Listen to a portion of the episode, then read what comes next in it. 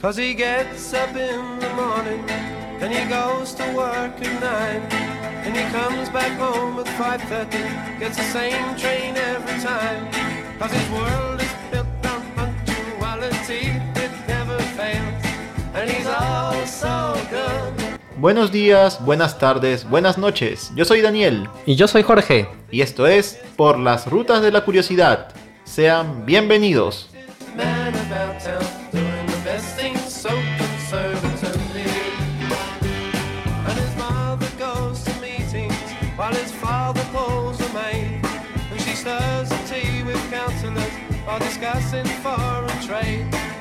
passes looks as well as bills at every suave young man. Cause he's all so good, and he's all so fine, and he's all so healthy in his body and his mind. La música es una de las expresiones artísticas más cercana a nosotros, pues a través de ella canalizamos un sinfín de emociones. La música nos habla de amores, ilusiones, traiciones, desengaños, pero también puede hablarnos de hechos que han formado parte de la historia. En el programa de hoy elegimos algunas canciones que traen historia. En este amplio catálogo viajaremos por todo el mundo, conociendo historias que marcaron miles de vidas. Vamos, acompáñennos por las rutas de la curiosidad.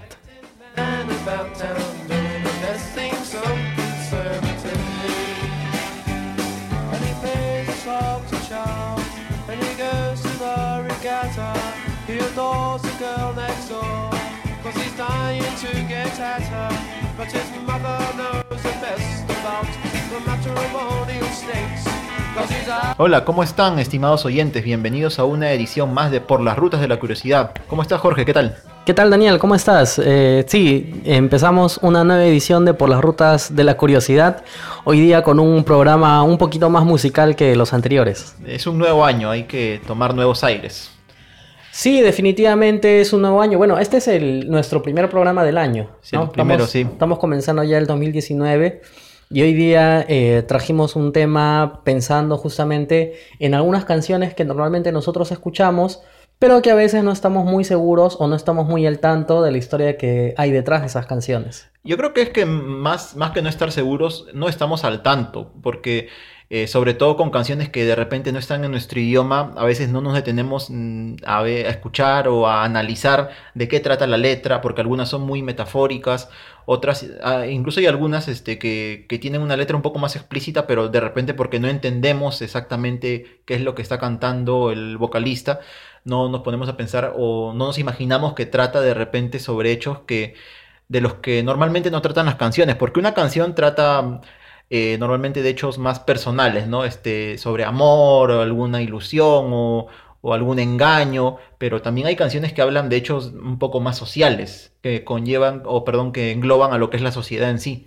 Claro, es verdad. Y además que, como lo decíamos al inicio del programa, la música pues es una de las, de las expresiones artísticas quizás más cercanas a nosotros, ¿no? Sí. Y una de las más cercanas porque convivimos con ella todos los días.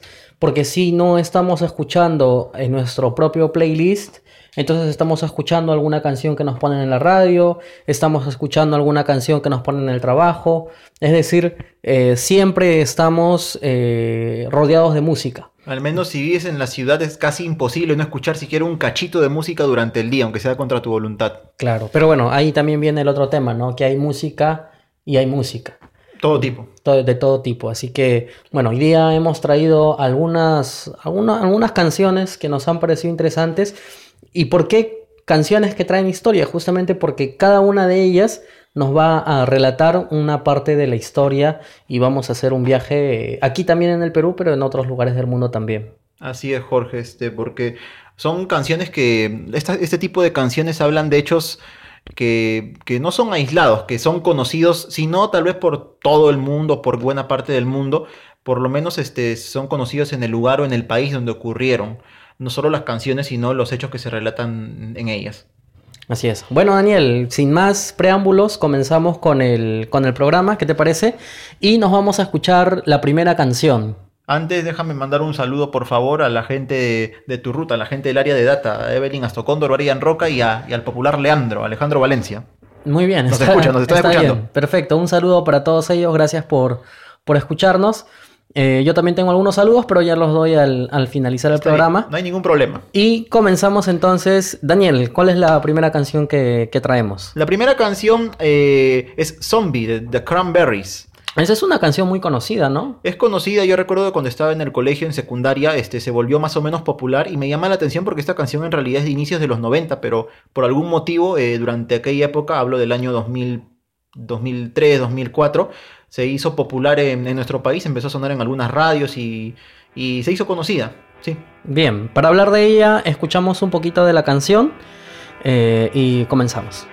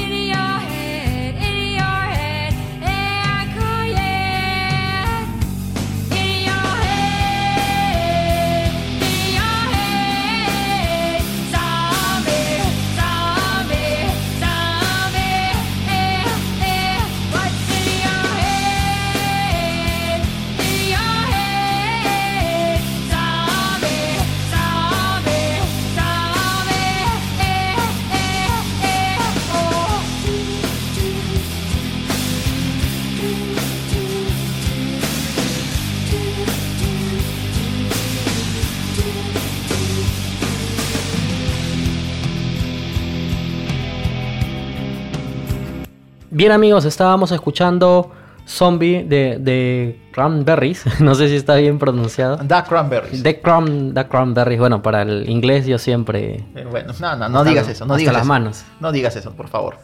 Este, bueno Daniel, esta canción en primer lugar es un, es un grupo anglosajón.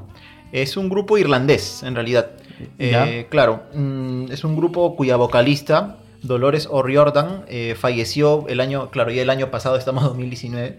eh, a inicios, casi un año va a ser, porque ella falleció el 15 de enero del 2018. Fue una noticia que apareció en distintos medios, porque ella, el grupo es, muy conocido, ha tenido mucho éxito en Europa, en Estados Unidos y también en, en Latinoamérica, a pesar de que cantan en inglés. Es un grupo que toca rock, rock alternativo, ¿no? Ese tipo de música. Y fue formado en la ciudad de Limerick, que es la tercera ciudad más grande de Irlanda. Es como decir Trujillo, ¿no? un equivalente acá en el Perú. Claro. Y la canción Zombie eh, es, es una canción en realidad, como habíamos mencionado en el bloque anterior, no tan reciente, porque claro, es una canción que fue grabada en 1994, pero acá, acá en el Perú yo recuerdo que se hizo mm, conocida o de repente volvió a hacerse conocida porque no tengo recuerdos de haberla escuchado antes, eh, en el año 2003, 2004 hasta 2005 tal vez. Mm, Y claro, yo, yo en mi caso particular es una de las pocas canciones de las que hasta, hasta hace muy poco no me puse a analizar la letra. O sea, cantaban en inglés, el- es un inglés irlandés del cual de repente si uno escucha la canción no lo entiende muy bien. Claro. Estamos acostumbrados a escuchar inglés británico, inglés americano. Claro, pero al analizar la letra, o sea, es, en cierta manera uno se da cuenta de que no está hablando, no es la clásica canción que habla de amores o ilusiones de esas cosas, ¿no? Es un tema un poco más profundo y en este caso, Zombie habla sobre un atentado que hubo en el año 1993 en la ciudad de Warrington, en Inglaterra, en donde murieron dos niños. Ahora, eh, para, para Eh, tratar... disculpa, Sí, ¿cuándo, cuándo, ¿cuándo fue el atentado? En 1993. Ah, caramba. Sí, este, para, para tratar de entender esto, mm, no sé si de repente algunos oyentes lo han sabido, pero eh, este, en las cosas en Irlanda, sobre todo en Irlanda del Norte, no, no han estado muy estables en estos últimos años. Vamos a contarles un poco la coyuntura de, cómo fue que, que se creó esta canción y la historia que hay detrás de esto, ¿no? Porque está bien, fue un atentado terrorista, este, donde murieron dos, dos personas, dos niños, pero claro, todo tiene una causa, ¿no? no y es lo que queremos explicar en ese programa. Claro. Bueno, eh, más o menos para que tú nos cuentes eh, justamente cuáles son las implicancias y es un poco la situación, el contexto social, ¿no? En el que, en el que actualmente, o bueno, en el que se desarrolló Claro. este, este atentado con respecto a una especie de desintegración que, que existe, ya podríamos decir históricamente, en la misma Irlanda. Claro, sí. Eh, a ver, el hecho es el siguiente. Si de repente por ahí este, nuestros queridos oyentes tienen un mapa por ahí para orientarse un poco, sería genial. Eh, bueno, todos sabemos que Irlanda es un país y también es una isla. Es una isla que se encuentra al oeste de Inglaterra, de lo- Claro. del Reino Unido, lo que conocemos, ¿no? Seguramente yo también así empecé este, sabiendo que Irlanda es un país porque fue al Mundial o en la Eurocopa. Seguro cuando vemos fútbol, ah, es un país, Irlanda, ¿no? Este, a ver. Pero en el fútbol no, No descolla no, no- mucho. no descolla mucho. Recuerdo ¿no? que fue el Mundial del 2002, por eso fue que Claro. escuché más Irlanda en esa época. Claro. Claro, pero aparte Irlanda es conocida como la Tierra Esmeralda, ¿no? Porque tiene, o bueno, tenía tal vez grandes extensiones de campo verdes, este, también por su folclore, ¿no? Los, los duendes, me parece, también por todo eso es bastante conocida Irlanda. Bueno, Irlanda, como comentaba, es una isla. Es una isla que en la Edad Media, en el año 1000 1169, fue invadida por caballeros normandos que provenían de Inglaterra, de la isla de Gran Bretaña. Eh, y bueno, eh, invadieron este lugar, este, lucharon contra los lugareños e impusieron una cultura, digamos, este, no inglesa, sino galesa. Para eso también tenemos que hablar un poco acerca de, de la isla de Gran Bretaña, lo que conocemos como Inglaterra, que está dividida en tres, digamos, regiones históricas. Inglaterra, al sur, que es donde se encuentra Londres, Manchester y otras ciudades muy conocidas por todos nosotros. Gales, que es, una, una- es la parte central de la isla, digamos, y Escocia, que está al norte Claro. donde vive el famoso monstruo del lago Ness, ¿no? Claro, y bueno, este, la, la isla de Irlanda fue invadida en la Edad Media por este, guerreros, caballeros procedentes de Gales, quienes eh, llevaron la cultura galesa a Irlanda, pero al mismo tiempo ellos también como que adquirieron las costumbres de ese país, y de ahí hay una curiosa frase que se usa mucho, sobre todo en inglés, que se dice, este es más irlandés que los mismos irlandeses. Se refiere a cuando los galeses llegaron y adquirieron las costumbres de los irlandeses, su idioma, su vestimenta y todo, y todo lo- las costumbres de aquel país. Bueno, este, en este contexto, Irlanda fue sometida por Inglaterra y estuvo du- durante muchos siglos, estuvo, estuvo bajo control pues, de Inglaterra. Luego, eh, durante el mandato del rey Enrique VIII en el siglo, en el siglo XVI, eh, fue que se impuso una, una religión protestante, o que nació una religión protestante en Inglaterra, que es el anglicanismo. Irlanda siempre ha sido una- un lugar donde ha habido muchos católicos hasta ahora. Y entonces, pues los ingleses trataron de imponer el anglicanismo, muchas veces por la fuerza, a los católicos irlandeses quienes se Propulsado resistieron. por eh, Enrique VIII. Por supuesto, por Enrique VIII, ¿no? Y, lo, y por los subsiguientes gobernantes, incluso por Oliver Cromwell, que fue quien gobernó Inglaterra no como rey, sino en forma de protectorado, ¿no? Sí, es verdad. Claro. Eh, bueno, los irlandeses obviamente lucharon contra esto, los ingleses ponían restricciones de todo tipo, hasta que a fines del siglo XVIII, finalmente eh, los ingleses interrumpieron las leyes que restringían libertades a los católicos. Eh, y entonces este, comenzó a equipararse, digamos, la, digamos, la, empezó a haber igualdad ¿no? entre los católicos y los protestantes, lo cual trajo, digamos que pacificó un poco la región, pero ¿qué ocurría? Hay una zona de Irlanda llamada, que es la zona norte de Irlanda, es más o menos un tercio de toda la isla, en donde a pesar de todo habían más eh, protestantes, muchos de ellos descendientes de ingleses, que católicos. Y esta zona, históricamente desde aquella época, siglo XVIII, XIX, este, estaba dividida entre los protestantes que querían permanecer del lado de Inglaterra y los católicos que preferían ser parte de, del mismo país Irlanda, ¿no? que es toda la zona central y sur de la isla. Los irlandeses este, leales a Inglaterra se les conoce como, como eh, lealistas y en cambio a los otros, este, a, los, a los católicos, digamos, se les conoce como nacionalistas. Todo esto llevó a que en 1916, bueno, era inminente el hecho de que seguramente iba a haber una guerra civil porque eh, estas, estas dos facciones este, trataban de, de imponer sus ideas, ¿no? Hasta que finalmente hubo una guerra, la guerra anglo-irlandesa, o también llamada Guerra de Independencia de Irlanda, que duró desde 1919 hasta 1921, en la que finalmente Irlanda eh, se convirtió en un estado independiente, ¿no? En este caso, digamos Irlanda del Sur, porque Irlanda del Norte continuó perteneciendo y hasta ahora pertenece al Reino Unido, a Inglaterra. Poco después, en 1922 y 1923, se produjo eh, la verdadera guerra civil irlandesa entre el ejército, digamos, oficial de Irlanda y el IRA, que de repente algunos lo hemos escuchado alguna vez en- durante las noticias, un atentado del IRA en Irlanda o en Inglaterra. El IRA es el Irish Republican Army, ejército republicano irlandés. Es un grupo, bueno, terrorista que actualmente está casi disuelto, está disuelto en pequeñas organizaciones eh, que, que, que reivindican ser el IRA cada uno, algo así como el Ku Klux Klan, ¿no? Que Mm. actualmente no está del todo unido, ¿no? Sino está formado por diversas facciones. Claro. Claro, y bueno, este, a lo largo del siglo, del siglo XX es que el IRA ha, ha- ha realizado diversos tipos de atentados, no solo en Irlanda, también en Inglaterra, ¿no? El objetivo de ellos es, este, ellos son nacionalistas, quieren que la parte de la zona norte de Irlanda, Irlanda del Norte, pertenezca a Irlanda. Y bueno, dentro de los atentados que cometieron, donde murieron muchas personas, eh, desde 1916 hasta ahora ha habido 3.524 muertos, de ellos casi la mitad civiles. Bueno, el es el- uno de los atentados que cometieron fue en la ciudad de Warrington, como habíamos dicho, ¿no? Eh, fueron dos atentados, el último de ellos, el primero fue el 26 de febrero del 93, en el que hicieron explotar un, un depósito de gas, un tanque de gas que había en la calle. Afortunadamente nadie falleció, ni, pero sí hubo heridos en, en dicho... No, tampoco, perdón, me equivoco. No hubo heridos en ese, ni, ni fallecidos en ese atentado. Entonces, solamente fue la explosión nada más y Claro, no- daños, materiales. solamente. Pero bueno, será que como les falló, digamos, ese atentado, poco después, el 20 de marzo de 1993, hicieron explotar unas bombas que habían en un contenedor de basura, las habían escondido, en la ciudad de Warrington. ¿no? Y ahí sí hubo 56 heridos y murieron dos niños. Y en base a este atentado fue que The Cranberries este, eh, grabaron esta canción ¿no? basada en llamada Zombie, donde nos habla justamente de, la, de todo lo que, lo que puede sufrir tal vez el pueblo irlandés, sobre todo el de Irlanda del Norte. Por eso hay una parte de la canción en la letra en inglés que dicen es la misma vieja historia o es la misma vieja canción desde 1916, que fue el año en que empezó todos los levantamientos, el nacimiento del IRA y todos esos temas, ¿no? Que, que, somete, que han tenido Irlanda en vilo prácticamente hasta ahora, aunque ha bajado mucho el tema.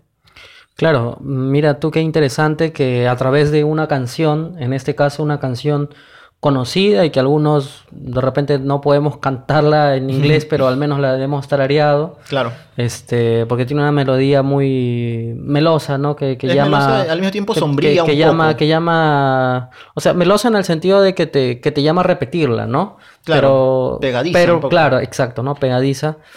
Pero que a, a su vez, este, no, no, al menos yo no conocía eh, todo el contexto histórico que trae tras de sí, ¿no? Claro. Un contexto histórico y también, a su vez, un conflicto social, Sí. que es una, penosamente, ¿no? Que es la separación de las Irlandas, ¿no? Y que eh, como un grupo de ellos desea, entiendo yo, la integración, pero a través de la violencia, que es como lo hacen Sí. todos los grupos terroristas. Afortunadamente esto, como, como te comentaba Jorge, ha, ha cambiado un poco. Desde el año 2008 incluso se, se declaró al, al IRA como ya disuelto, digamos, ¿no? Quedan pequeños remanentes que este, aún hasta, hasta hace pocos años, 2015, 2012, cometían ciertos atentados, pero básicamente eran, digamos, este, venganzas o revanchas contra el ejército irlandés o la policía irlandesa cuando capturaban miembros de, de estas organizaciones terroristas como el IRA, ¿no? Eh, claro, ya no, ya no, ya no hay atentados, digamos, contra la población civil y bueno, eso, eso al menos ha pacificado bastante toda la zona de Irlanda del Norte. Claro, claro, definitivamente. Bueno, amigos, ya eh, de esta manera hemos conocido un poco de la historia que trae tras de sí eh, Zombie, Claro. ¿no? De, de, Cran- de De, Cran- Cran- de Cranberries, de claro. Cranberries. No solamente el, claro, como mencionábamos, el atentado sobre el que se avanzó la canción, sino todo lo que había detrás de esto, ¿no? Como Claro, todo el tema contexto que viene social, claro, histórico. Efectivamente. Bueno, entonces, eh, bueno, vamos a seguir en es. nuestro periplo eh, y vamos con la segunda canción. Esta vez vamos con un rock también mexicano, eh, de un grupo mexicano, es decir. Es un grupo mexicano, pero que no hablan de cosas exactamente mexicanas o de un asunto mexicano. Así es, vamos a escucharlo y regresamos.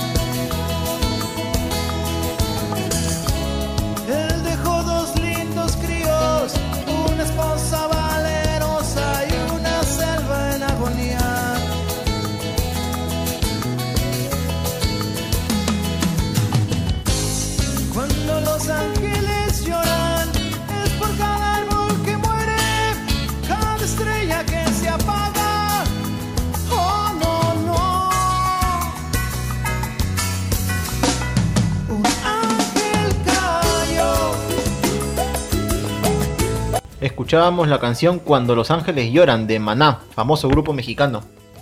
Así es, famoso grupo mexicano que ha estado varias veces aquí en el Perú. Sí, sí. Ha tenido conciertos en Lima, ha tenido también en el interior del país. Creo que la última vez estuvieron en Arequipa. Me parece que sí, algo Sí. recuerdo, sí. eh, que tiene muy buenas canciones. Sí. Y estábamos escuchando una canción que pertenece a su cuarto álbum, que también tiene como nombre Cuando los ángeles lloran, lanzado en 1995. Ujú. Y al empezar la canción nada más escuchamos el nombre, ¿no? Chico Méndez. ¿De quién se fue refiere? Chico Sí. Méndez? Bueno, em, es conocido por muchos y por quienes no lo conocen les presentamos a Chico Méndez, que es eh, el declarado en Brasil incluso el patrono de la Amazonía, ¿no? Que fue declarado hace, hace pocos años, debido a el activismo ecologista que realizó eh, mientras él vivía. Claro. ¿no? Él, eh, bueno, todo esto se desarrolla en, en Amazonía, en Brasil, ¿no? Él fue un brasileño eh, que nació eh, en una zona rural, podríamos decirlo, una Claro. zona pobre de Brasil, y en donde se realizaba la explotación del caucho. Claro que en la explotación del caucho ha tenido dos fiebres principales, ¿no? Y la, y la fiebre del caucho, pues, ha pasado ya hace incluso más de 100 años, porque Sí. estamos hablando, pues, del siglo XIX. Claro, es algo que se dio también en el Perú, en la selva de, de nuestro país. Claro, en la selva del Perú, en la selva de Ecuador, De ¿no? Bolivia. en, la, en la selva de Bolivia. Pero, ¿qué es lo que pasa? Lo que pasa es que cuando Chico Méndez nace, eh, su padre, Francisco, porque él también es Francisco, Claro, su nombre, perdón, su nombre completo lo tienes de Chico Méndez. es Francisco Alves Méndez Filo. ¿no? Claro. Filo, como me decías, que es este Hijo. hijo, ¿no? Pues su papá también era Francisco Alves Méndez. Claro, efectivamente. ¿no? Y bueno, él es chico, pues. Chico Claro, es- Méndez. Es, como decir este Paco Méndez, o sea, es un, es un hipocorístico. Claro, efectivamente. Y bueno, él se dedicó a ser seringueiro, ¿no? El seringueiro son los este, extractores del caucho, ¿no? Los que hacen el sangrado del, del árbol del caucho. Me imagino que de forma, digamos, eh, artesanal, rudimentaria. Artesanal, Claro. ¿no? Tradicional. Y bueno, el, el nacer en esta situación de pobreza eh, hizo que él, a su vez, eh, se dedicara a esta actividad, al igual que su padre. Su padre también era cauchero y obviamente no tuviera la oportunidad de, por ejemplo, asistir a una escuela, de aprender a leer, de aprender a escribir. Sí. Años posteriores, él va a aprender a escribir, va a aprender a leer. Y es cuando él aprende a leer cuando viene a ser influenciado por algunas ideas socialistas. ¿No? Y es gracias a estas ideas socialistas que él eh, encuentra un mejor entendimiento de lo que estaba pasando en la zona en la que él estaba, porque él nace en el estado de Acre, Claro, ¿no? es- En el estado de Acre que está cerca, que Es perdón, fronterizo. limita, sí, es fronterizo con Bolivia. Con Bolivia, sí. Sí, Y- efectivamente. Y Jorge, este, tengo entendido aparte, como dices, que cuando Chico Méndez este, abrazó estas ideas, fue más o menos cuando él aprendió a leer. Estaba leyendo también un poco de su biografía. Él aprendió a leer, pero ya de adulto, prácticamente, más de 20 años, me parece. 24 años. ¿no? Claro, A sí. los 24 años recién empieza. Y él ahí se da cuenta de algo. Se da cuenta de que, eh, si bien ya no estábamos ante la explotación del caucho, estábamos ante la explotación del oro. ¿Y qué es lo que pasa? Que como la extracción del oro es una actividad extractiva, valga la redundancia, Sí. pero muy agresiva, porque para poder eh, tratar el oro y, que, y- y tener oro se necesita la utilización de mucho mercurio, entonces, lo que estaba pasando es que se estaba contaminando a las personas, se estaba contaminando a los animales, se estaba contaminando a la selva. Pero no solamente eso, sino que para construir eh, diversas inf- infraestructuras para la explotación de este tipo de materias primas, se estaba depredando la selva, Como muchas veces ocurre, ¿no? como ocurre en todos lados, Sí. ¿no? y en el Perú también. Sí.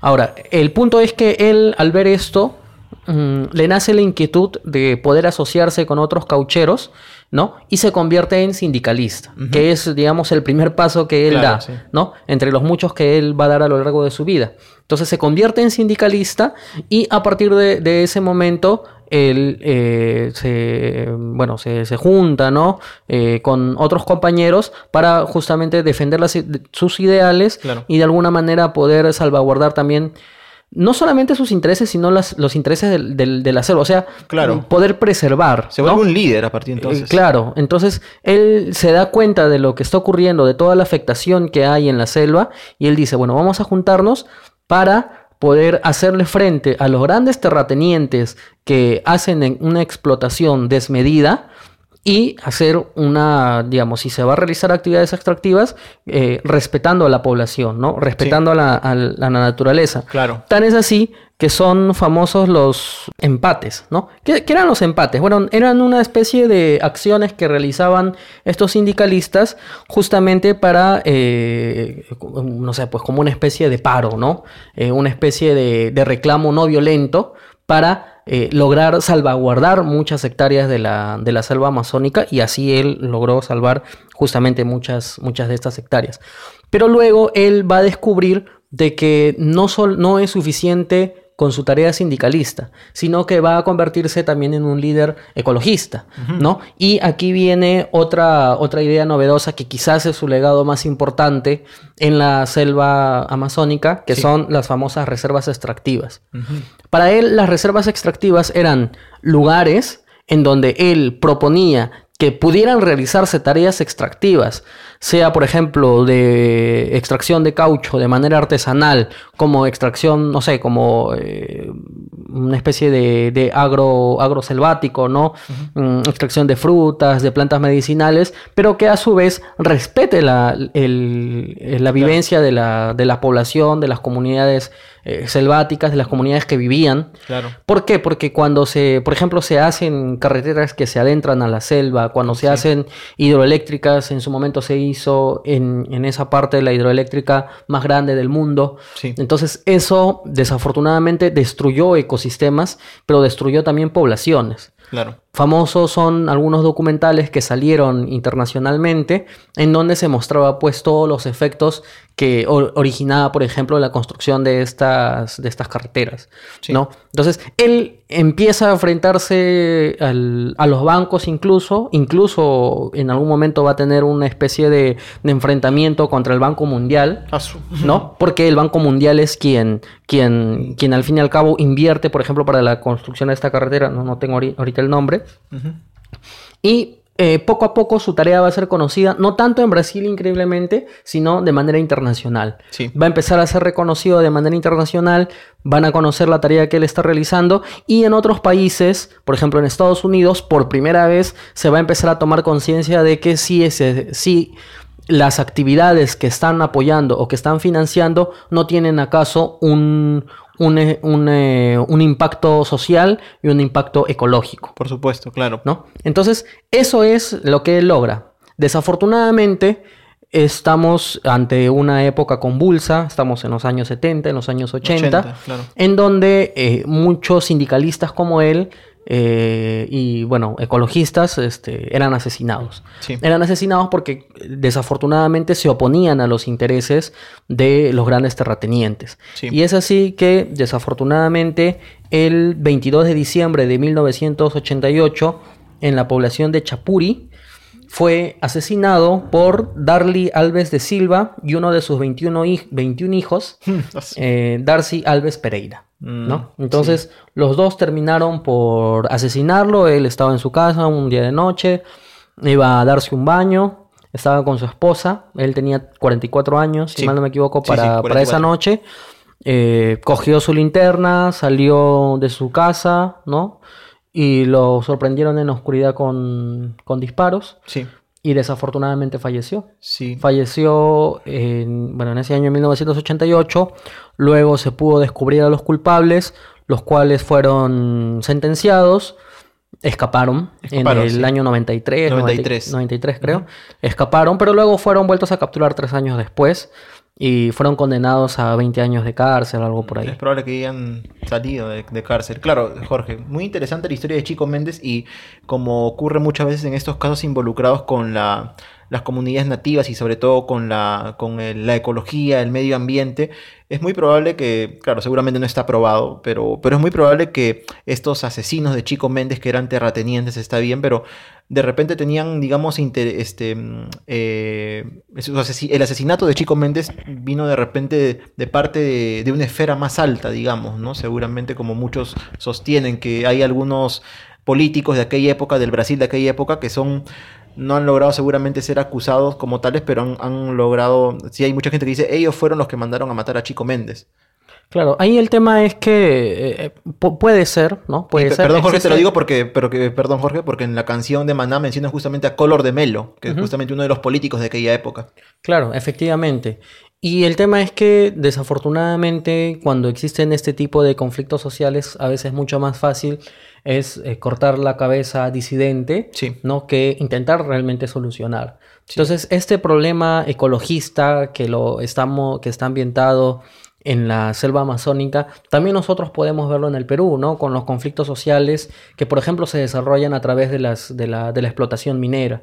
Y muchas veces mm, no se mide el impacto ambiental que esto va a originar o no se realiza un acuerdo suficiente con las poblaciones y si bien hoy día gracias a precursores como Chico Méndez, existen protocolos mucho más sensibles con las comunidades nativas, hace, hace, hace no sé, algunos años no era así, ¿no? Entonces, es por eso que Chico Méndez nos deja una enseñanza, es una figura para los ecologistas. Sí. Estábamos escuchando la canción de Maná, una canción muy bonita, la verdad. Sí, sí. Tiene una versión en el Unplayed, no sé si... Sí, un- algo así. Unplugged, Unplugged, sí. Este, mm, eh, que bueno, antes eh, los cantantes hacían sus unplayed, ya no los hacen. No es muy común, creo ahora, ¿no? Ya ahora ya no, ¿no? Eh, lo tiene Maná, Alejandro Sanz, Shakira, de los pocos que recuerdo. Eh, pero también hay un libro que es de Javier Moro que se llama Senderos de Libertad, que es un libro que para los ecologistas es un libro casi de culto, que habla justamente de esta historia, ¿no? Y que le recomendamos a nuestros lectores eh, que, bueno, que, la lean también. Claro, Jorge. Este, justo sobre el tema de Chico Méndez, recuerdo que también hay una película llamada Estación Ardiente, Burning Station, si, me si no me equivoco en inglés, que es protagonizada por el actor Raúl, Raúl Juliá. Yo me acuerdo que vi esa película en un viaje de Lima a Trujillo, viceversa, hace muchos años, cuando era niño. Hablaban de Chico Méndez. y Yo también, ¿quién será Chico Méndez? Pensaba en aquella época. Como no había internet, no, no pude investigar, ¿no? Pero eh, se veía que era alguien conocido. Era una película tipo biográfica. así. Claro, sí, definitivamente. Ya para terminar y, y antes de pasar a la siguiente canción, hay algo que, que es muy actual, que está relacionado al tema y que de repente se nos ha pasado un poco, que es hace un par de días, bueno, hoy estamos grabando el podcast el jueves, ¿no? Eh, mañana sale nuestro podcast, ustedes lo van a escuchar a partir del viernes, pero en Brasil hay un nuevo presidente, Así ¿no? es. que es Bolsonaro. Jair Mesías Bolsonaro. Y Bolsonaro, antes de llegar a la presidencia, ya ha tenido algunas intenciones de justamente mm, eh, cortar, digamos, la protección que tiene la selva amazónica Sí. como reserva natural, como reserva, eh, no sé, este, del mundo, Sí, ¿no? es, el, es el pulmón del mundo, como se dice en la Amazonía. Y él más bien lo ve con ojos de, con sus ojos se le ponen el signo del dólar, ¿no?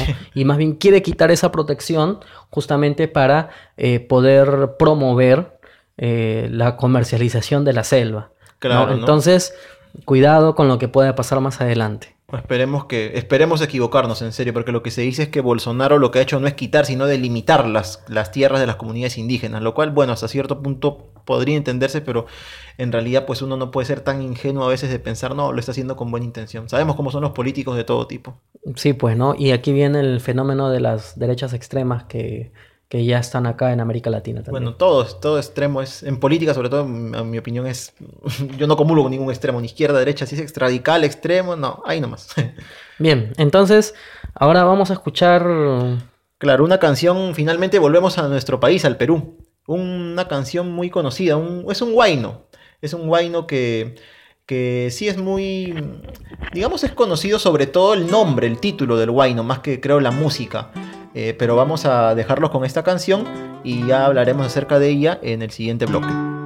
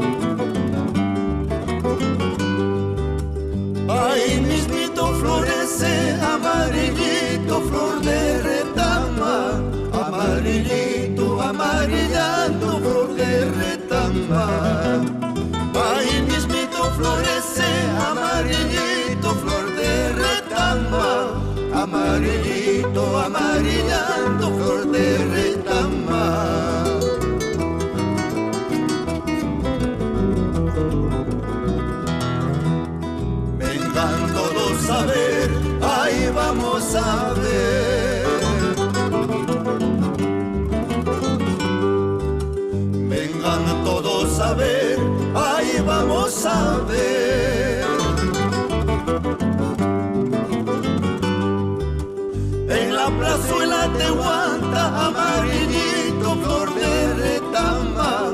Amarillito, amarillando, flor de retama. En la plazuela de Guanta, amarillito, flor de retama. Amarillito, amarillando, flor de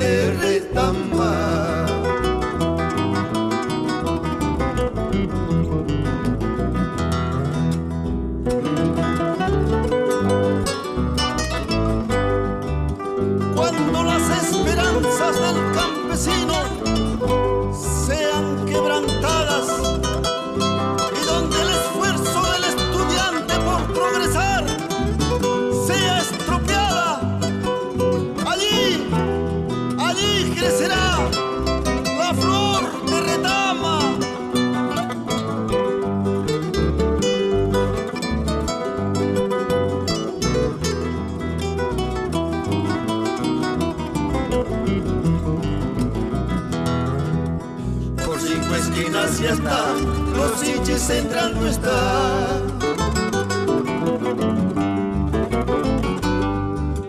Por cinco esquinas ya está, los hinchis entrando está.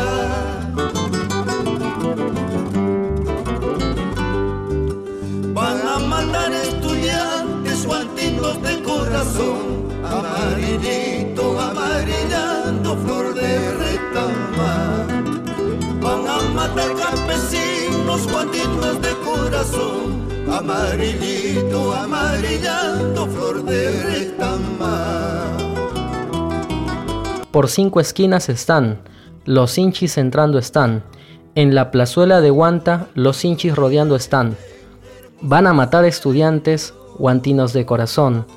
Amarillito, Amarillito, Amarillando. Flor de retama. flor de retama. Esa es la canción. Una letra mm, sentida. Como muchas veces ocurre con el huayno, ¿no? Que es una de las expresiones musicales que puede transmitir alegría en algunos casos, se nota cuando uno escucha un huayno, o también dolor, como escuchábamos en esta canción, ¿no? Flor de Retama, tan conocida en nuestro país y compuesta por el profesor Ricardo Dolorier en 1969, hace ya regular tiempo. Claro, eh, bueno, tú nos vas a, tú, tú eres quien nos estás trayendo esta historia, pero sin dudas una, un pequeño pedazo de la historia de nuestro país, del Sí. interior de nuestro Y país, que no es muy conocido. que no es muy conocido, ¿no? Eh, Claro. la canción es conocida, digamos, no es tan conocida, pero digamos que, que- que en algunas versiones mucha gente la ha escuchado. Y al menos el título ha salido ¿No? una vez. Flor- flor- la flor de retama, claro, ¿no? sí.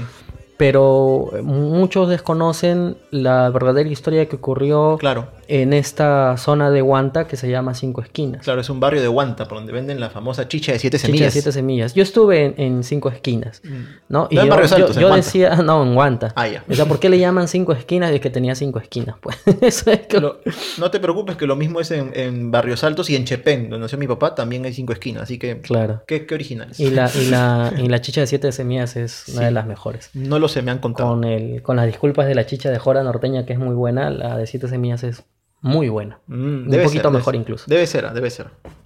Bueno, eh, Flor de Retama, como mencionábamos, es un guayno eh, compuesto en 1969 eh, por Ricardo Dolorier, que era un profesor, un catedrático.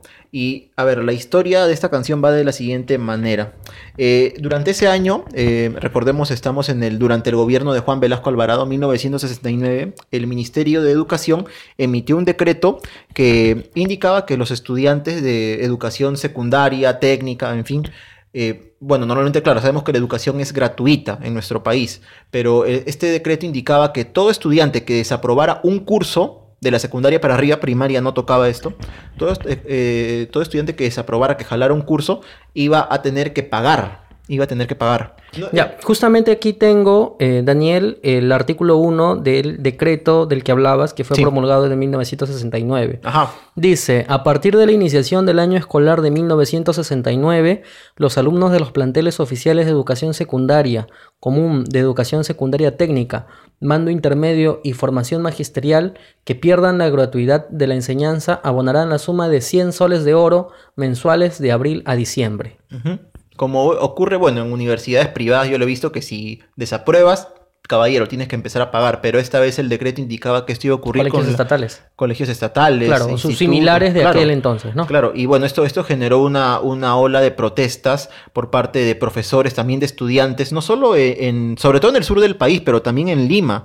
Incluso en el conocido colegio Carlos Vice de Comas este, hubo muchas protestas por parte de las aso- asociaciones de padres de familia, de los sindicatos de maestros, eh, de los mismos estudiantes de educación secundaria en Lima y en muchas zonas del, del sur del Perú, en Arequipa, en Puno, pero sobre todo en Ayacucho y en este caso en Huanta, la ciudad de Huanta que es este donde ocurre eh, la letra, lo que narra la canción Flor de Retama. ¿Qué ocurrió? En Huanta hubo un, un- un levantamiento, digamos, este, una protesta, mejor dicho, por parte de campesinos y estudiantes. Muchos de estos estudiantes eran hijos de campesinos en contra de esta medida, ¿no? Eh, lograron, lograron que muchos estudiantes desertaran del colegio ante la, ante la exigencia del director de, en este caso, el colegio González Vigil, que aún queda en Huanda, justamente en el barrio de El Esquinas. emblemático González Vigil. Por favor, sí. Se llama así, ahora. Ah, está bien, está perfecto entonces. Bueno, este, eh, ante la exigencia del director del colegio de, realizar el pago a los alumnos que habían desaprobado, pues muchos desertaron, eh, empezaron a haber protestas y entonces el gobierno lo que hizo fue mandar una fuerza especial de la policía, los hinchis, que justo se mencionan en la, en la canción Flor de Retama, eh, los hinchis que, a, digamos, a sofocar la rebelión, ¿no? Pero lo hicieron de tal manera que murieron 20 personas, según la versión oficial, porque hay personas de Huanta que estuvieron en aquel momento que indican que no, que en realidad murieron 100 personas, imagínate. Pero bueno, fueron prácticamente, pues, digamos, masacrados por la policía. Y, Por los hinchis. Por los hinchis en este caso, ¿no? Que es una unidad de, de, digamos que, mm, de cierta manera, de élite de la policía que existe hasta ahora, que se encarga de, de sofocar eh, huelgas y, perdón, este, mm, eh, tipo mm, rebeliones y luchar contra el narcotráfico, ¿no? Ahorita sobre todo se encuentran en la zona del Brian, pero durante aquel año, 1969, fueron enviados a Huanta para sofocar esta rebelión que se había que se había formado estas protestas que al final de cuentas pues con justa razón, ¿no? Contra un, contra un decreto que no era nada, nada justo, tanto que al final pues este, el gobierno dio marcha atrás y este decreto se derogó, ¿no? Claro, ahí el tema es que no solamente fallecieron estudiantes, sino que en realidad este clamor no solamente era un clamor de estudiantes, sino fue un clamor al que se sumó toda la población, justamente en apoyo y en rechazo a... Mira qué paradójico es esto y quizás no sea porque algunos piensan pues que el, gobierno de Velasco pues fue eh, no sé, la, mm, el oasis dentro del desierto, eh, que ciertamente la reforma agraria tuvo cuestiones ventajosas que, que van a ir, que, que se vieron con los años más adelante, pero justamente en este mismo gobierno cómo se intentó mm, eh, privatizar la educación, Claro. ¿no? De una manera solapada. Pero bueno, te decía que no solamente eh, fueron, fueron jóvenes, sino que, por ejemplo, la primera víctima de esta masacre fue Florentina Lozano, Sí, una anciana. una anciana que le enrostró a uno de los hinchis diciendo una sola es la vida y una sola es la muerte. Y ¿no? dispararon. Y le dispararon y ahí comenzó toda la masacre de Guanta. Una historia bastante, bastante sentida, bastante triste. Quizás a partir de ahora, para los que no conocían esta historia, escuchemos Flor de Retama y volvamos a escuchar su letra Claro. de una manera más detenida porque, bueno, el profesor Dolorier nos lo cuenta, nos lo cuenta y, y la última parte sobre todo es muy, muy cargada, ¿no? Muy, Sí, muy, muy- sentida, muy... muy cargada de dolor, de cierto, tal vez cierto revanchismo ante la injusticia. Y claro, creo que tenemos que mencionar que hasta hace un tiempo esta canción Flor de Retama fue muy estigmatizada, ¿no? Debido a que el grupo terrorista pues más conocido del Perú, Sendero Luminoso, digamos que quiso apropiarse de ella, ¿no? Eh, y claro, mucha gente después decía, no, si tú escuchas Flor de Retama es que estás a favor de ellos, si te gusta la canción o si la bailas, lo cual pues es un despropósito total porque esta canción en primer lugar fue compuesta por los hechos que hemos narrado casi 10 años antes del surgimiento de Sendero Luminoso y, Y claro, o sea, ¿qué culpa puede tener los autores, el autor de la canción? ¿Qué culpa pueden tener las personas que nos puede gustar esta canción de que, de que Sendero haya querido pues apropiarse de esta letra, ¿no? O de esta, o de esta canción.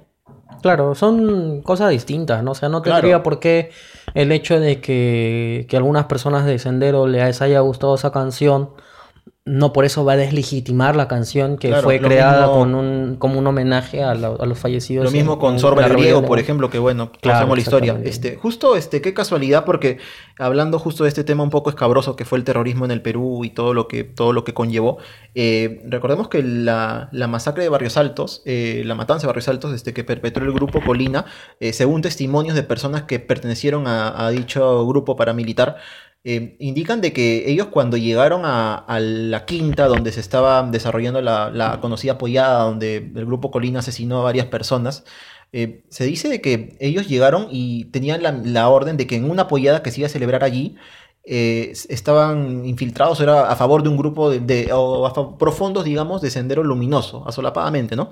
Y entonces, pero ellos llegaron, estas personas, y vieron que habían dos polladas, una en el primer piso y en el segundo piso, y no tenían manera de cómo saber cuál de las dos polladas era el, la, digamos, la, a donde tenían que dirigirse. Pero en la del primer piso escucharon que cantaron o bailaron Flor de Retama y dijeron, ah, entonces es ahí. Y fue ahí donde se perpetró la masacre. Y qué coincidencia en el Girón Huanta, como en la ciudad de Huanta, ¿no? Qué, qué coincidencia, Qué ¿no? coincidencia o qué desafortunada trágica. coincidencia. Qué coincidencia tan trágica, sí. Porque, bueno, la verdad es que también este grupo Colina al final, este, en primer lugar, que, que- que, bueno, que tomó la justicia por sus manos y que, y que mató a personas inocentes, Sí. ¿no? Que mató Sí. a niños. Sí. Y bueno, de todas formas, una muy bonita canción, Flor de Retama. Y ya sabemos muy su historia, sentida. su verdadera historia. Y bueno, también hay que invitar a nuestros amigos que, que si en alguna oportunidad viajan a Ayacucho. Ayacucho, cuando tú viajas a Ayacucho, normalmente el que jala todo el turismo es Huamanga, ¿no? La ciudad Huamanga principal, en Semana Santa, Huamanga eh, con sus múltiples iglesias. Sí. Eh, pero Huanta también tiene algunas cositas, ¿no? Claro. Que Huanta también tiene algunas cositas para visitar. Es que para bien o para mal, Ayacucho, para quedarse unos dos días no te alcanza. Es, Sí, es una ciudad muy bonita. sí. definitivamente, ¿no? Yo he tenido la suerte, Daniel, de no solamente visitar Huanta, Huanta pueblo, o sea, Huanta ciudad, perdón, Sí. sino en Huanta mismo ir hasta la zona altoandina, Claro. ¿no? Con, con, bueno, con, con mis amigos de una agrupación en la que participaba, que se llama Sangre Andina, con Mándale quienes- saludos, mándale saludos. con, sí, bueno, si es que alguno de ellos nos escucha, les mando, les mando muchos saludos. Eh, y nosotros justamente bailábamos pues este, danzas de la zona altoandina de Huanta. Entonces tuvimos la oportunidad de ir un- en enero justamente para estas fechas, ya hace como 4 o 5 años. Y, y bueno, es toda una realidad distinta en la zona altoandina. Sí, me imagino. Casi no encuentras personas que hablan español, al menos cuando fuimos. Sí, es verdad. Es Eh, verdad. gente muy humilde, pero, pero gente muy receptiva y que te reciben con mucho cariño dentro, del, dentro de su sencillez. Ellos eh, están muy felices de que tú estés ahí. Claro, y, sí. y curiosamente pasamos, disculpa que te interrumpe, Sí. eh, no entramos, pero pasamos, cruzamos al frente de Uchurajay, Mm. ¿no? Que es este Claro. el pueblo en donde desafortunadamente Claro, existió la, la matanza, la de, los matanza de los periodistas, claro, sí. La matanza de Uchurajay, de la cual, por ejemplo, Chema Salcedo hizo un muy buen libro, que desafortunadamente ya no está en circulación, pero para quien no interese puede encontrarlo en la biblioteca de Bausati Mesa, que yo también encontré hace algunos años cuando hacía un. Un trabajo de investigación. Y bueno, Huanta es una ciudad hermosa, así que, que bueno, los invitamos a, a visitarla. eh, como bueno, todo, el- todo nuestro país tiene muchos lugares. muy Claro, bonitos todo. Ayacucho. Es, también yo fui de un pueblo a otro en Ayacucho, cerca de, de Maucayacta a, a Socos, pero no por carretera, sino caminando por todo, el, por todo, digamos, este, la zona rural, por medio de los campos. Y como tú dices, la receptividad de la gente, incluso muchos que no te hablan español, pero están felices. Y si le das un pequeño regalo, incluso a veces que uno lleva para, por su propia hospitalidad, por su propia ayuda que te dan, ¿no? Este, indicando que tienes que ir por acá, por allá, No, lo claro, reciben es que- con los brazos abiertos. Es que sí, y bueno, nosotros fuimos y nos recibían y nos, no, con no, su papita sancochada, su queso, su canchita, este, conversando, muchos de ellos nos hacían una muestra del canto que ellos hacen, ¿no? Los, los famosos jarawis. Es muy hermoso, ¿no? Es uno de los, de los viajes, al, al menos personalmente, mejores que, que he tenido. Bien, Daniel, no, no vamos a extendernos mucho, si no el programa Sí. se nos hace muy largo. Y vamos con otro tema La siguiente canción. que la siguiente canción tiene un nombre de un día de la semana. Claro, un nombre, digamos, hasta cierto punto común, pero que, bueno, cuando escuchemos la letra, eh, nos vamos a dar, y expliquemos también de qué trata la canción, vamos a darnos cuenta de que no tiene nada de común, tiene tal vez mucho de, no, tiene mucho de trágico, y bueno, esperemos que les guste también la canción. Bien. Si fuera más guapa y un poco más lista, si fuera especial, si fuera de revista, tendría el valor de cruzar el vagón y preguntarte quién eres. Te sientas enfrente y ni te imaginas que llevo por ti mi falda más bonita y al verte bostezo al cristal se inundan mis pupilas. De pronto me miras, te miro y suspiras. Yo cierro los ojos, tú apartas la vista. Apenas respiro, me hago pequeñita y me pongo a temblar. Y así pasan los días, viernes, como las golondrinas del poema de Becker, de estación a estación. Enfrente tú y yo, va y viene el silencio. De pronto me miras, te miro y suspiras. Yo cierro los ojos, tú apartas la vista. Apenas respiro, me hago pequeñita y me pongo a temblar. Y entonces.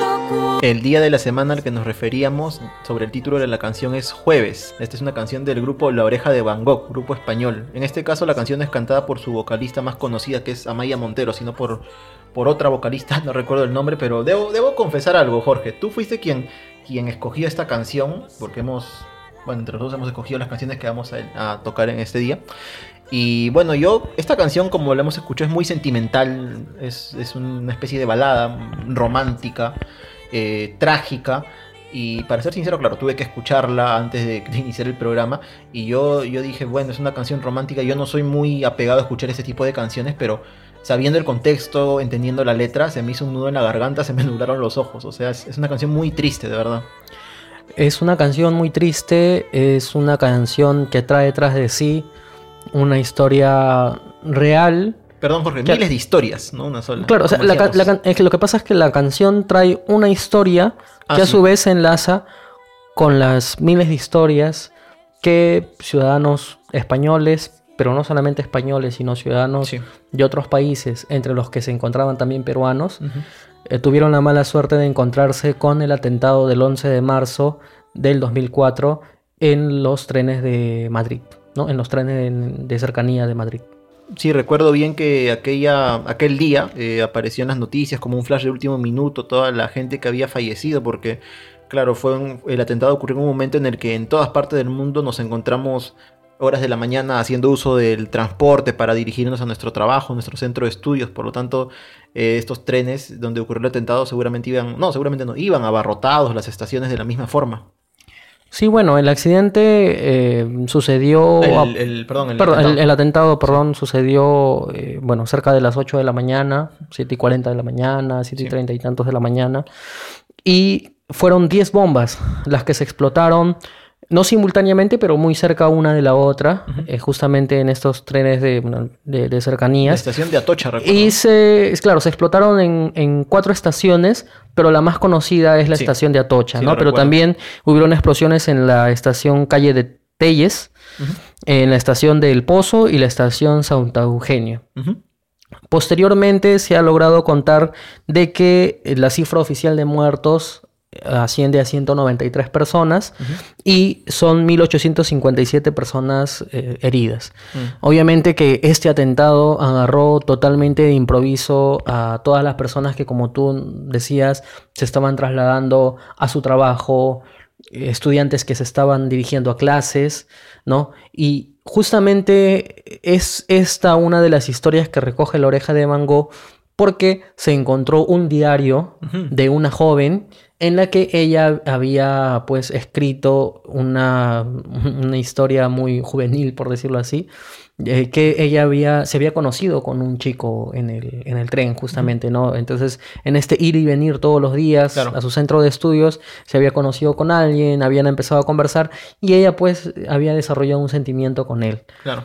Eh, lo triste, digamos, de, de esta historia, obviamente, es que eh, aparentemente en el momento en el que sucedió este hecho, ella estaba escribiendo ese diario. O sea, estaba escribiendo lo que estaba pasando esa Ah, mañana, porque la entrada de esa página del diario se encontró incompleta, porque la estaba escribiendo en ese momento. Mm. Entonces, es, es a partir de ahí que ellos eh, se inspiran en esta, en esta historia Claro. y crean esta canción que a un primer vistazo o a una primera escuchada, eh, digamos que la letra de repente no es tan explícita. No, no lo es, claro. No es explícita, pero en la última parte sí habla que, que bueno, que, que se entra en un túnel, que se apaga todo y, y bueno, es, es eso, ¿no? Porque en ese momento se apagaron la vida de cientos de personas. Claro.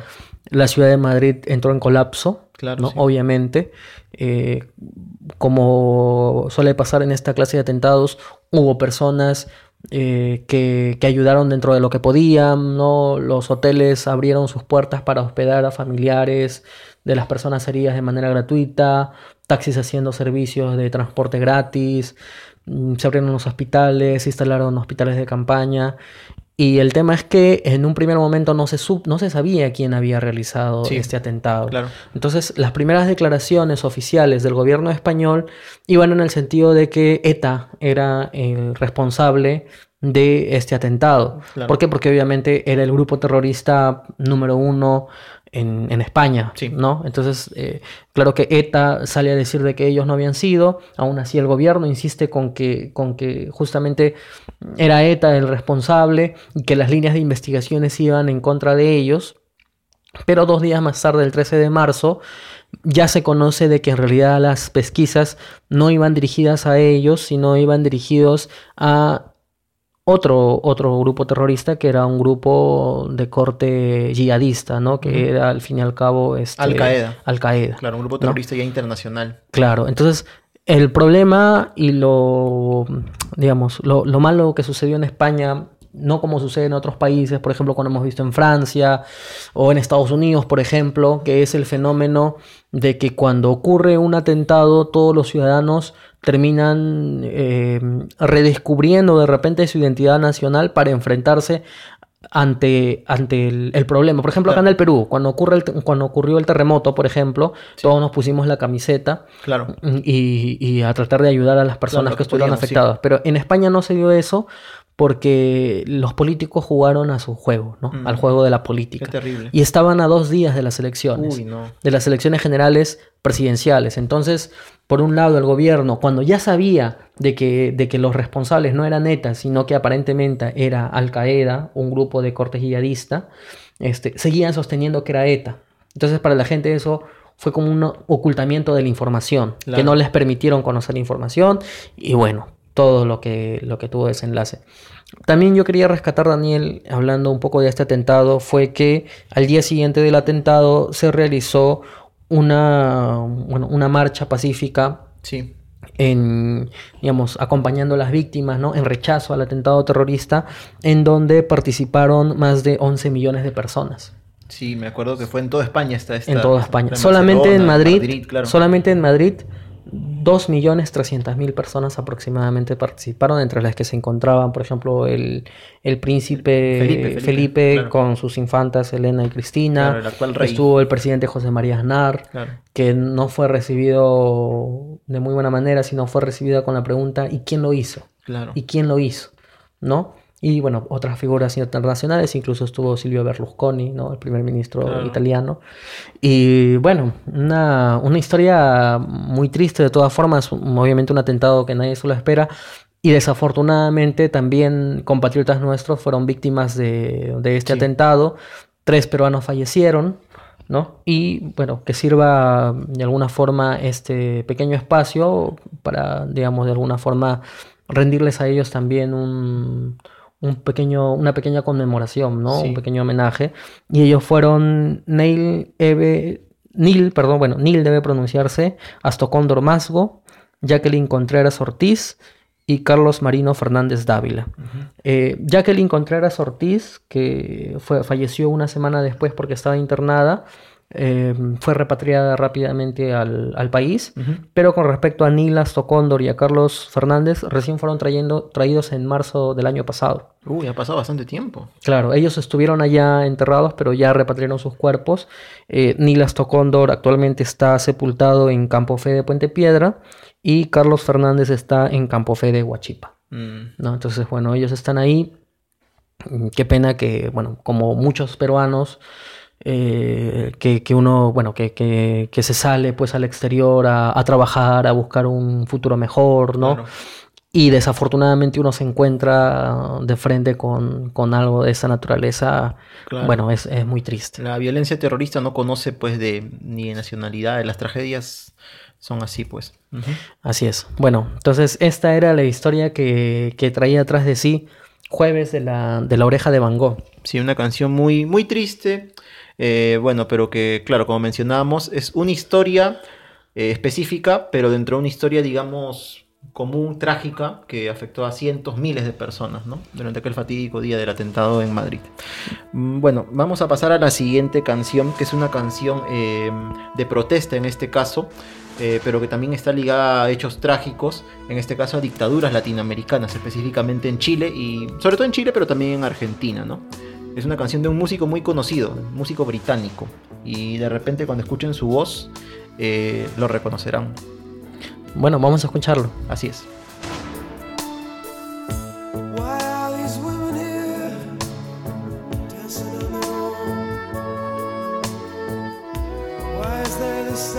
Are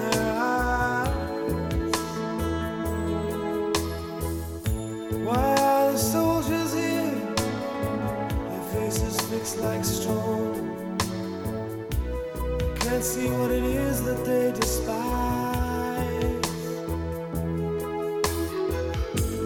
dancing with the missing, they're dancing with the dead, they dance with the invisible ones, their anguish is unsaid. Dancing with their fathers,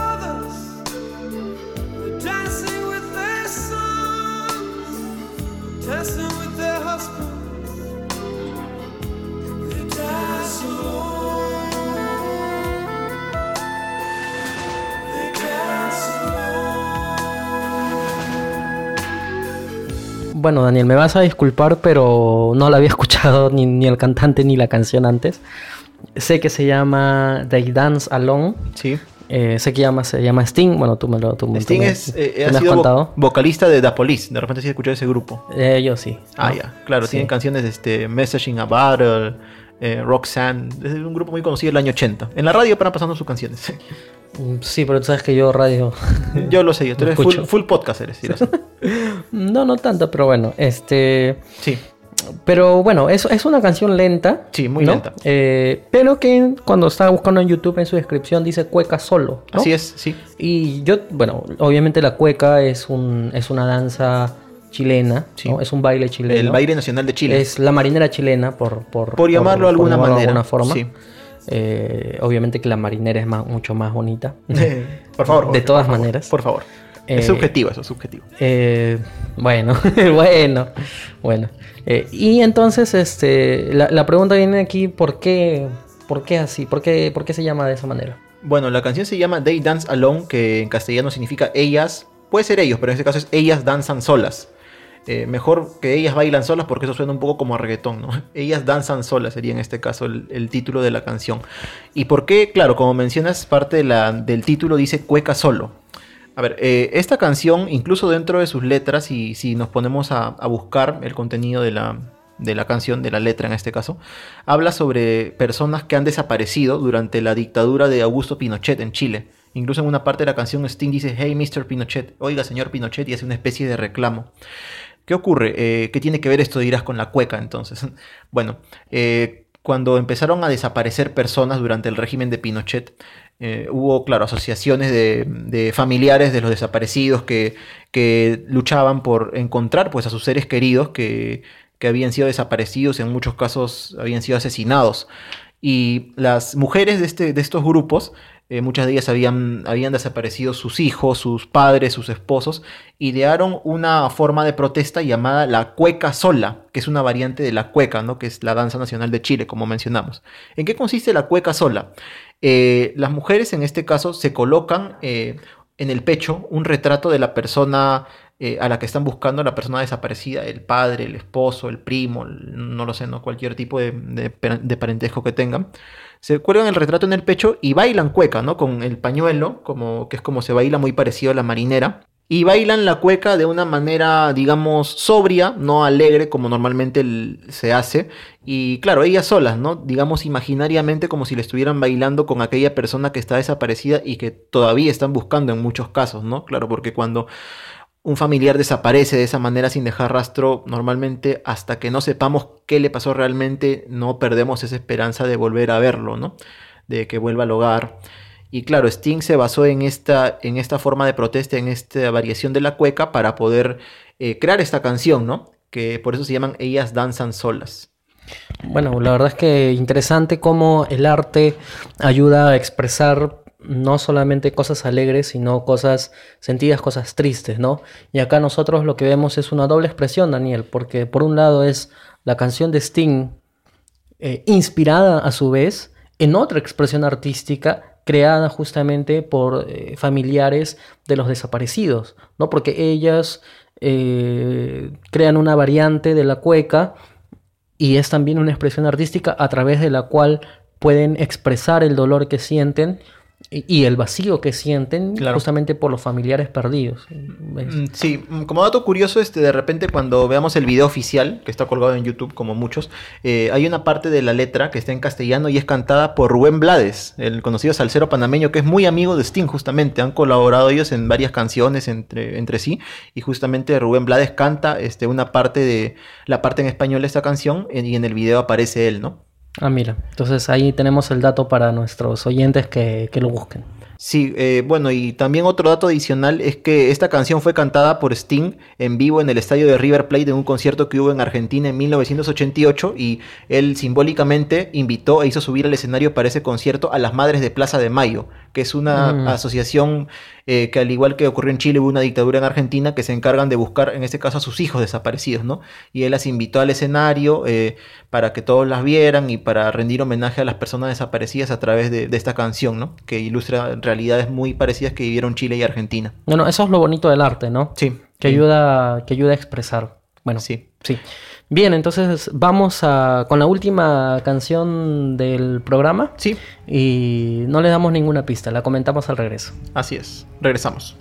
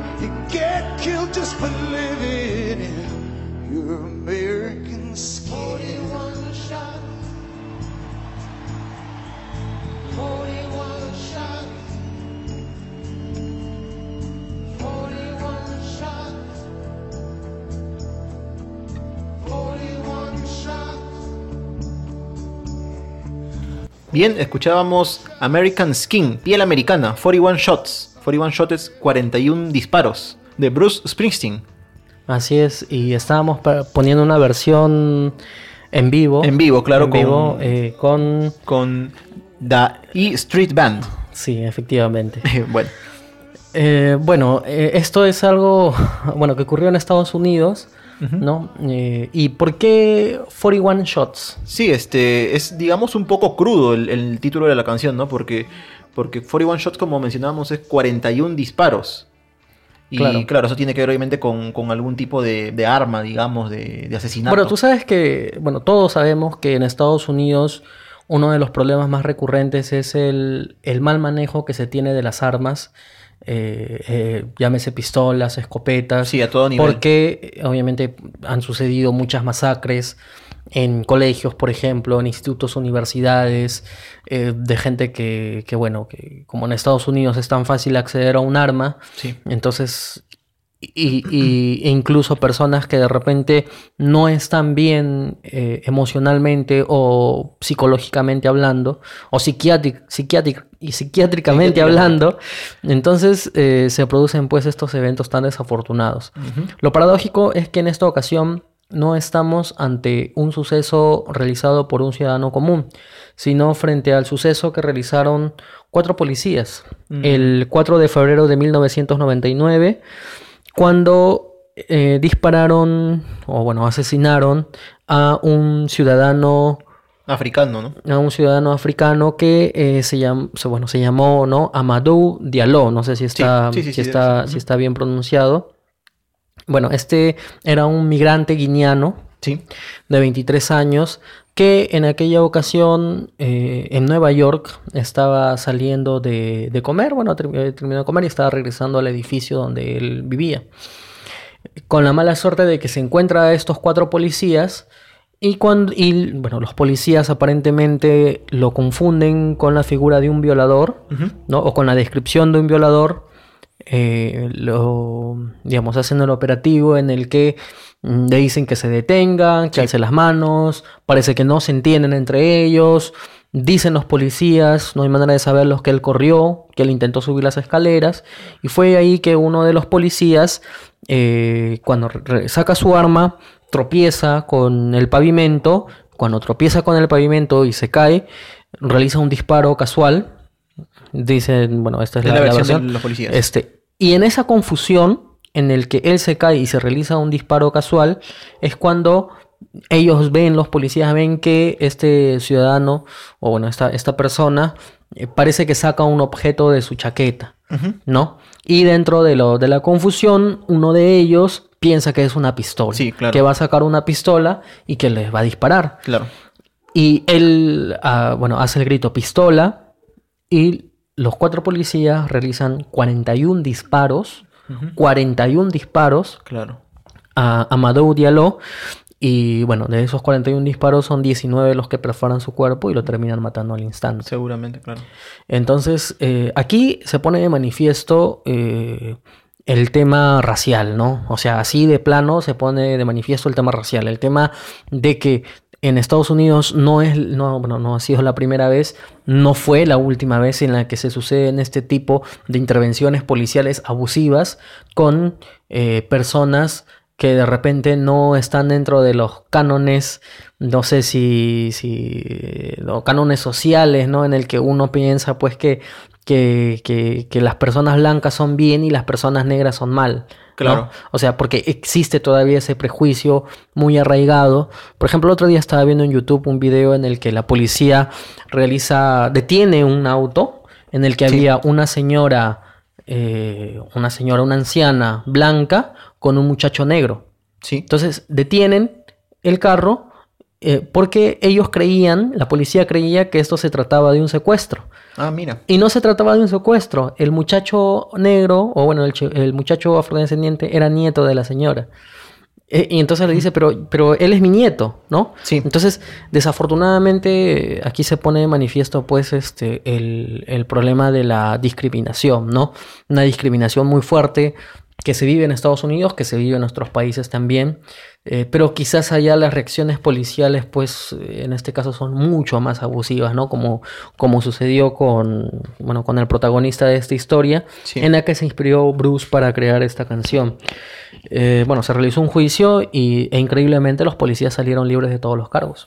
Mm, claro, esto nos demuestra, o sea, claro, como mencionabas al inicio de este bloque, Jorge, que muy aparte de que allá en Estados Unidos este, la facilidad con la que se adquiere un arma, que bueno, tan, mm, en cierta manera se puede comparar en el Perú, de que acá sabemos que cualquier desquiciado también puede sacar una licencia para portar armas. Claro, lo hemos visto en casos de, de conductores medio un poco locos, ¿no? Que, que amedrentan a otros con una pistola y tienen licencia para portar armas. La diferencia allá en Estados Unidos es que uno fácilmente también puede adquirir el arma en diversas tiendas y Claro, pero no es como que- acá, ¿no? pero, eh, sí, pero en realidad no es tan fácil conseguir una licencia. O sea, digamos, igual es un trámite. No es que haya tantas personas aquí en el Perú que tengan licencia. Las hay, pero lo que pasa es que en Estados Unidos eh, tú ya naces con el derecho de tener un arma. Claro. Entonces las armas es como que tú eh, aquí en el Perú te vas a, a una tienda en la que te vas a comprar, no sé, herramientas, O una pelota de fútbol. pinturas, no sé, no, algo así. Eh, cualquier clase, no sé, te vas al supermercado a comprar, a hacer tu compra semanal. En Estados Unidos vas y te compras las municiones, las armas que tú necesites. Y para ellos es muy sensible el hecho de que, de que se les siga permitiendo este derecho de portar armas a pesar de todos los problemas que tienen, Claro, sí. que tienen consigo con el, con el manejo pues, de esto y las masacres que, que, que Sí, de sí. cuando en cuando nosotros vemos en Claro, Estados Unidos. en los colegios siempre. De cuando en cuando lamentablemente aparece en las noticias. sí, desafortunadamente. Y bueno, es esto, ¿no? Así que la última historia de, de la, bueno, de la canción que, que trajimos mm, trata, un, trata bueno, sobre este tema. Desafortunadamente, pues todavía en muchos lugares del mundo existe mucha, muchos prejuicios, ¿no? Mucho estereotipo, Sí, ¿no? Mucha discriminación. sí. Y desafortunadamente también lo vivimos aquí en nuestro país, lo Sí. vivimos día a día, ¿no? Los prejuicios están ahí a la orden del día. Basta leer Facebook, una noticia que tenga que ver, pues, no sé, con venezolanos, por ejemplo, y, y desafortunadamente uno se encuentra, pues, con unos comentarios bastante, bastante cargados de, hasta de odio, podría de decir, odio, ¿no? resentimiento, de todo tipo de emociones negativas. Claro, cuando en realidad eh, las migraciones es un fenómeno que ha sucedido desde el principio de los tiempos. Sí. No, o sea, las migraciones ha sucedido siempre. Pero bueno, ya hablaremos de los efectos de migraciones seguramente En en, una futura oportunidad. Así es, Jorge. Mm, Bueno, este ha sido nuestro programa del día de hoy, el primero del año 2019. Antes de cerrar, no queríamos olvidar, como acostumbramos a hacer este, desde hace pocos programas, el hecho de recomendar un libro a nuestros oyentes.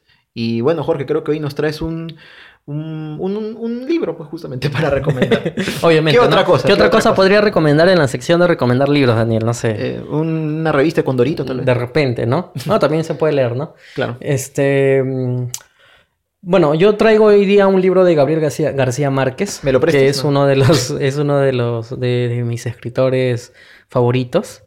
Eh, pero no un libro muy común, ¿no? Porque cuando uno recomienda a Gabriel Gar- García Márquez, pues recomienda Cien años de soledad, Crónica de una muerte Crónica anunciada. de una muerte anunciada, que es uno de sus Eh, mejores son- son libros. conocidos, ¿no? pero son los más conocidos. tiempos del cólera. Pero yo les traigo, que también es conocido, ¿ah? que es Noticia de un secuestro. Mm, Noticia de, de un secuestro es eh, un libro, eh, bueno, ambientado en la Colombia del narcotráfico, ¿no? Cuando este señor, bueno, el, na- narcotraficante más conocido y ahora El señor Pablo Emilio Escobar figura Gaviria. popular, sí, este Pablo Emilio Escobar Gaviria era pues uno de los eh, de los capos, pues de los capos de la mafia. De repente el hombre más poderoso de Colombia, disculpe. Claro, y entre ellos habían formado un grupo que se llamaba los extraditables. Ujú. ¿Por qué los extraditables? Porque eran sujetos de extradición a Estados Unidos Claro, sí. por los delitos que habían cometido. Claro. Entonces, ellos lo que no querían era que el gobierno este, eh, pueda realizar este, esta extradición, porque ellos no querían irse a ser juzgados en Estados Unidos. Claro. Y en este, en este contexto, ellos realizan un famoso secuestro, bueno, como muchos los que, que- que ha hecho el, El narcotráfico. el narcotráfico o el terrorismo, de eh, periodistas. De periodistas. Secuestra a varios de ellos y Gabriel García Márquez nos cuenta pues el destino de los periodistas secuestrados a través de un libro muy bien contado, una narrativa pues que, que Gabo, Claro, Gabo sabe, sabe cómo ambientarla.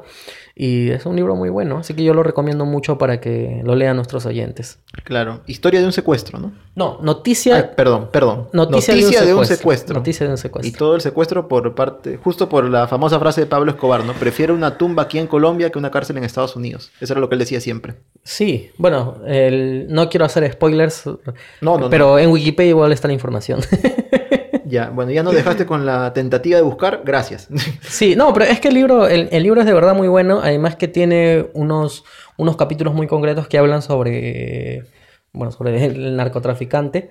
Este. Respecto justamente a lo que tú dices, ¿no? Su adherencia a Colombia y al no querer irse.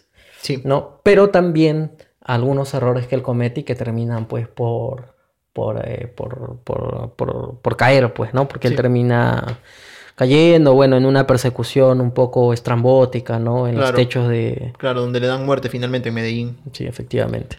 Así que, bueno, esa es, ese es el libro que estamos recomendando para esta semana, Noticia de un secuestro de Gabriel García Márquez. de Gabriel García Márquez.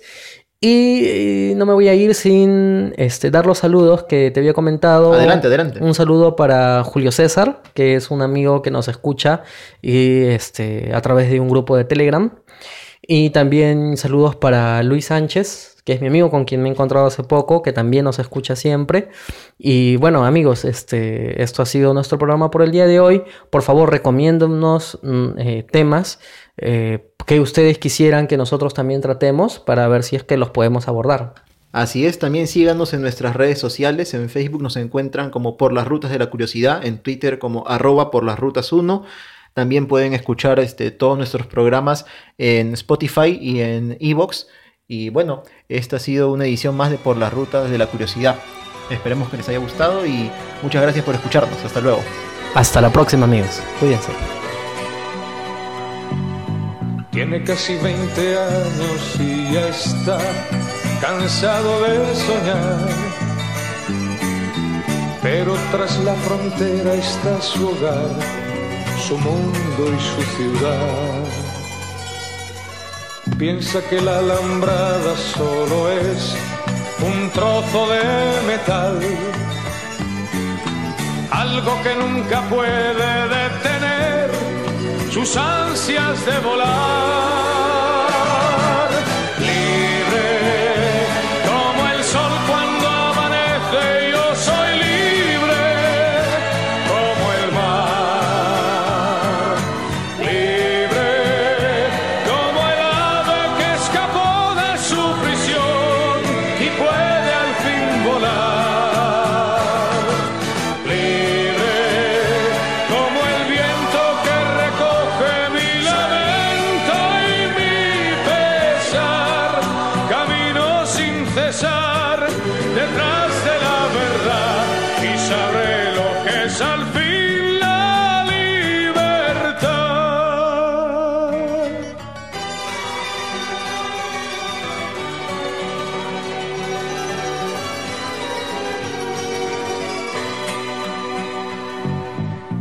Su amor por banderas se marchó cantando una canción. Marchaba tan feliz que no escuchó la voz que le llamó. Y tendido en el suelo se quedó, sonriendo y sin hablar. Sobre su pecho flores carmesí brotaban sin cesar.